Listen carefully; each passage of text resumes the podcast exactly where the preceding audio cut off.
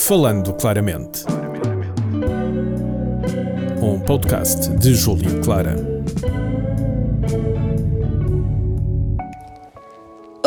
Eu sou a Clara e isto é o Falando Claramente. E hoje eu tenho um ótimo episódio para ter contigo. Hoje vamos falar de não sonhar em português. Um, isto foi um tweet feito por uma política recentemente, face às eleições de 2022. Já lá vamos chegar, mas eu queria dizer-te uma coisa.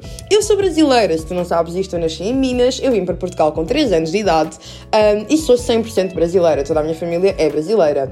Pronto, dito isto, eu nunca me identifiquei muito com a cultura portuguesa. Porquê? Ela foi sendo inserida na minha vida, mas eu sempre identifiquei-me mais com os hábitos da minha cultura brasileira. Dito isto, gosto imenso de viver em Portugal, sou uma orgulhosa lisboeta, eu sinto que eu tenho o mal feitio dos lisboetas e isso nunca vai desaparecer, mas nunca me identifiquei. Até esta semana, pessoal, eu estou surpreendida. O português conseguiu ser exatamente como eu, porque eu também sou assim. Eu também falo mal do meu ex e se for preciso volto para ele lá. Porque essa é que é a realidade do português a este ponto. O português reclama, fala mal, faz uma fita inteira para desmontar o parlamento e depois vai e volta. Eu ri, ué. Eu sei que não tem graça nenhuma, mas eu fartei-me de rir porque foi a primeira vez que eu olhei para o jornal e pensei: eu sou portuguesa. o que é muito grave, porque não tem graça mesmo. Isto é. Eu já nem esqueci o que é, que é pior: é termos voltado ao mesmo ou Ventura estar em terceiro lugar. Não. Não sei mesmo o que é que é pior, mas por falar em Ventura, eu tive uma conversa. Ai, a sério, ele que não ouça isto, Ventura, se estiveres a ouvir o meu podcast, para. Um, estive a falar com uma amiga minha, estávamos a falar sobre políticos atraentes e nós chegámos à conclusão de que se o Ventura fosse de esquerda, ele era um pedaço. O gajo é bem giro, o homem é, o homem é bastante atraente, extremamente divertido. O Ventura lembra-me aqueles rapazes que eu gostava no secundário, que eu sabia que não valiam um piso, mas eu gostava. Portanto, eu, eu, sinto uma relação de amor e ódio, porque eu olho para ele e penso, ai Deus do céu, coisinha tão roxinha. E depois lembro-me toda a porcaria que ele fala e faz e penso, uau, há uns anos atrás tu e eu poderíamos ter namorado, sinceramente. Eu acho que devo ter namorado contigo, só não me lembro. Pronto, dito isto, o Ventura é a desilusão desta nação, porque ele tinha tudo para correr bem, mas... É o que eu digo, apostámos todos no cavalo errado e aquilo só está a descanrelar de lá para a frente. Dito isto, e avançando para o próximo tópico, avançamos para Portugal está-se a tornar um sítio onde não se pode sonhar em português. Ah, como eu disse, foi uma política que disse isto no Twitter e eu concordo com ela a 100%. E é mesmo muito triste. Um, desde que eu me lembro como pessoa, eu sempre disse que queria ir para fora. Eu vim para Portugal com a minha mãe, com 3 anos, mas eu nunca quis cá ficar. Eu sempre quis me ir embora. Eu quero uh, ir para a Irlanda ou então para o Canadá. Eu quero sair mesmo de Portugal. Não é nada contra. Mas também não é nada a favor, porque desde criança que eu apercebi-me que a qualidade da vida aqui não era a melhor. E qualquer pessoa que diga assim mesmo que é, está a mentir, está a enganar-se completamente. Em que mundo é que 700 euros dão para sustentar uma casa, uma família, uma vida? Não dão. E se estás a ouvir isto, estás a dizer a ti mesma: Não, não dá, eu sustento-me perfeitamente bem. Acredito, na casa dos teus pais deves-te sustentar otimamente bem, eu também, não é? Mas agora tenta viver sozinha na zona de Lisboa e depois conta-me como é que está a correr a história.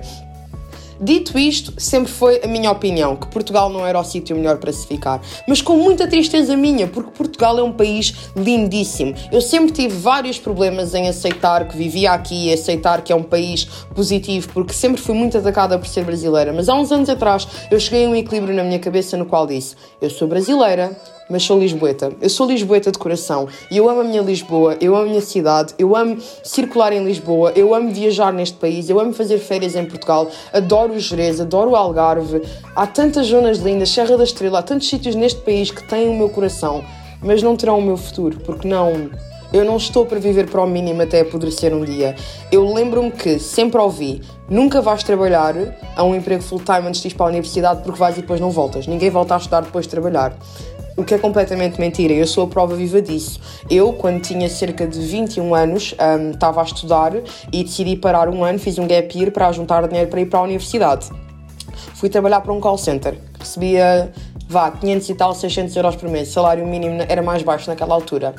Pronto, eu lembro-me que eu recebi o meu primeiro ordenado, estourei-o numa semana e pensei, não, não, isto não dá para viver. Eu, eu, perguntei aos meus pais, porque a minha mãe e o meu pai, graças a Deus, recebem mais que o ordenado mínimo, mas mesmo assim vêm-se à rasca, porque o que eles recebem não é o suficiente para sustentar uma casa, uma família, ter uma vida dignamente feliz e descansada e podendo aproveitar mais do que simplesmente acordar, trabalhar e dormir e morrer. Eu sempre vi os meus pais a sofrerem imenso, sempre vi imensa gente na minha família a sofrer imenso, e quando eu finalmente vi o quanto é que eu iria receber para o resto da minha vida se eu ficasse aqui, eu pensei: não, nem pensar. Motivou-me ainda mais para ir trabalhar, para juntar o dinheiro e para voltar a estudar. Fui para a licenciatura com a cabeça erguida e nunca mais olhei para trás, porque não é uma vida digna, não é uma boa vida que nós podemos ter aqui.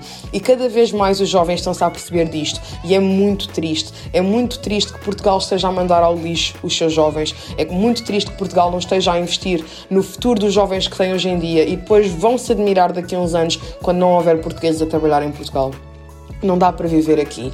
É muito desil... eu fico muito desiludida, eu fico muito magoada porque eu gostava de sonhar em português. Eu gostava de pensar, ok, um, posso trabalhar aqui, posso ter um emprego no qual vou viajando, mas a minha casa é aqui, a minha família está aqui, mas eu nunca pensei nisso. Eu nem por um segundo, em 23 anos, pensei, vou viver em Portugal. Não porque eu já sabia que não queria ser uma boa vida, eu já sabia que não queria conseguir ter mais do que o pouco, e mesmo que eu conseguisse ter um pouco mais, a maioria à minha volta não iria ter, porque não é justo, o país não é justo. Eu reparo nisto quando vejo a área em que eu estou a estudar, eu estou em Ciências da Comunicação e infelizmente em Portugal o jornalismo e Ciências da Comunicação é uma área que está a falecer aos poucos. Tu só entras com cunhas, tu só entras se fores filho ou primo de alguém e não, não valorizam trabalho, não valorizam esforço, não valorizam dedicação, não, não valorizam talento sequer. Vejo isso nas artes. Quando, eu tenho amigos meus que são atores, que são bailarinos, pessoas que trabalham nas artes e vejo, veem o seu trabalho completamente desrespeitado. Eu vejo isto também nas minhas colegas que estudam psicologia, estudam medicina, estudam enfermagem, passam anos a estudar só para receber 1200 euros. Não é justo. Isso não cobre nem 10% da licenciatura que pagaram. E tendo em conta que o país parece que não está a melhorar, eu concordo. Não dá para sonhar em português. Em Portugal, temos que ir sonhar lá fora. Teremos que ir lá para fora procurar os nossos sonhos, porque o país onde crescemos e o país onde vivemos não quer sonhar connosco. Ao falar sobre as eleições com uma amiga minha uh, e também com a minha mãe, e a minha mãe disse-me uma coisa que ficou-me na cabeça: Filha, o português tem medo de mudança. Eu olhei para a minha mãe, como assim, mãe? E ela disse-me: Então, filha, nós agarramos, atravessamos o Atlântico à procura de uma vida melhor. O português não consegue nem votar num partido diferente porque tem medo.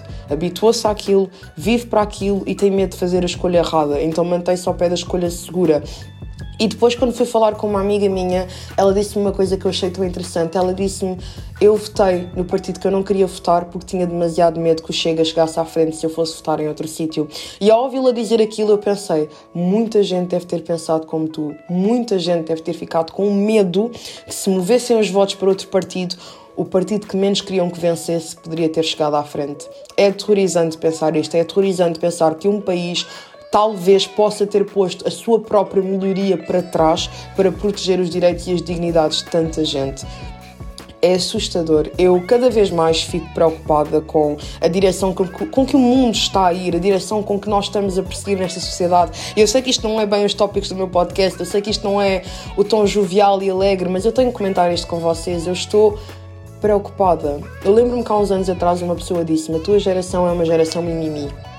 E hoje em dia eu vejo, eu vejo que a minha geração preocupa-se com as coisas erradas, eu vejo que a minha geração faz as escolhas erradas, eu vejo que a minha geração está a ficar tremendamente prejudicada para o futuro. Cada vez mais os valores que trabalhámos tanto para alcançar estão a ser postos para trás. Eu vi uma notícia que falava sobre uma política, ah, uma deputada, acho que é deputada que está no Chega, e que ela, uma mulher que é deputada, apoia tudo o que quer tirá-la daquele cargo, apoia tudo o que acredita que ela não devia estar ali, apoia tudo o que acredita que ela nem sequer deveria ter o direito de abrir a boca naquela zona. E ela está lá a defender aquilo e eu só penso onde é que está. Onde é que está a cabeça destas pessoas? Onde é que está pelo menos o respeito pelo que os nossos antepassados lutaram para que nós pudéssemos alcançar um dia? Eu vejo pessoas a quererem questionar direitos das mulheres, eu vejo pessoas a quererem questionar direitos da comunidade LGBT, direitos de pessoas de, outras etnias. Nós lutámos tanto para chegar aqui e o futuro parece que vamos voltar tudo para trás, porque parece que não aprendemos com os nossos erros. Eu tive um professor de História e quem me conhece sabe, é o professor Edmundo da Padre Alberto Neto. É um excelente professor de História e quem quer que eu tenha tem mesmo muita sorte em ter aquele professor. E eu lembro-me que uma vez eu perguntei-lhe, mas professor, porquê é que nós estamos a estudar História? Qual é é a importância de estudarmos História? Eu adorava a disciplina, mas eu não entendia porque é que nós estávamos a perder tempo com aquilo. Eu lembro-me que eu disse ao professor, nós estamos a estudar os mortos. E o professor disse-me, porque os mortos trazem mensagens para os vivos, porque a história repete-se e ele chamava-me a menina. A menina não sabe isto, mas a história repete-se. Leia bem o manual, veja a quantidade de vezes que a mesma coisa voltou a acontecer. E eu fui outra vez reparar e reparei guerras por motivos iguais voltavam-se a repetir, discussões por motivos iguais, birras de políticos por motivos iguais voltavam a ocorrer e nós voltávamos passos e passos atrás, porque a história repete-se e eu vejo isso a acontecer na nossa sociedade atualmente. Portanto, eu não sei o que é que o futuro nos reserva, eu não sei o que é que vai acontecer daqui para a frente, eu não sei o que é que vai ser da juventude portuguesa daqui a algum tempo. Eu não sei o que é que vai ser de todos nós, só sei que se o caminho continuar assim, um dia não vai haver português em Portugal, porque isto não é sustentável. Espero que um dia possamos todos voltar a casa e possamos todos voltar a sonhar em português, porque é uma ótima língua para se falar. Isto foi o episódio, pessoal, um bocadinho política convosco. Uh, peço desculpa a qualquer erro. Isto foi apenas a minha opinião, não tem qualquer fundamento, não tenho qualquer tipo de conhecimento político muito abrangente. Eu apenas quis partilhar o que vai no meu coração nestes últimos tempos com vocês. Espero que tenham um ótimo dia e qualquer informação a mais, manda-me DM. Uma ótima, uma ótima semana, um enorme beijinho e até à próxima. Bye bye! Falando claramente. Um podcast de Júlio Clara. Este programa foi gravado nos estúdios da Universidade Autónoma de Lisboa.